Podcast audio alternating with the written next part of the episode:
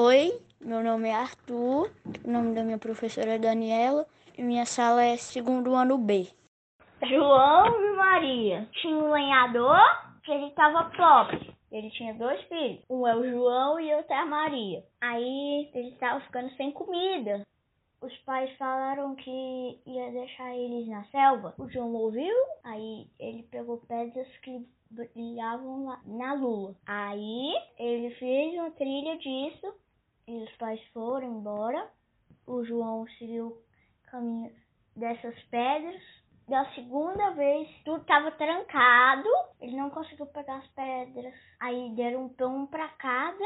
Aí ele fez trilha de pão. Aí os passarinhos comeu tudo. Aí eles acharam uma casa de doce. Eles começaram a comer. Aí a bruxa chamou eles pra dentro. Aí no outro dia o João estava preso em uma gaiola. Aí todo dia a Maria tinha que fazer comida para ele comer. Mas ele sempre dava um ossinho pra bruxa porque ela não enxergava direito.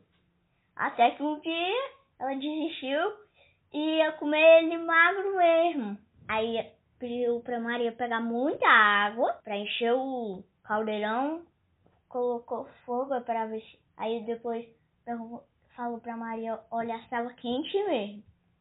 Aí ela disse que não sabia que, como olhava o forno. Aí a bruxa olhou e ela empurrou ele, ela, ela dentro do forno. E ela que foi assada.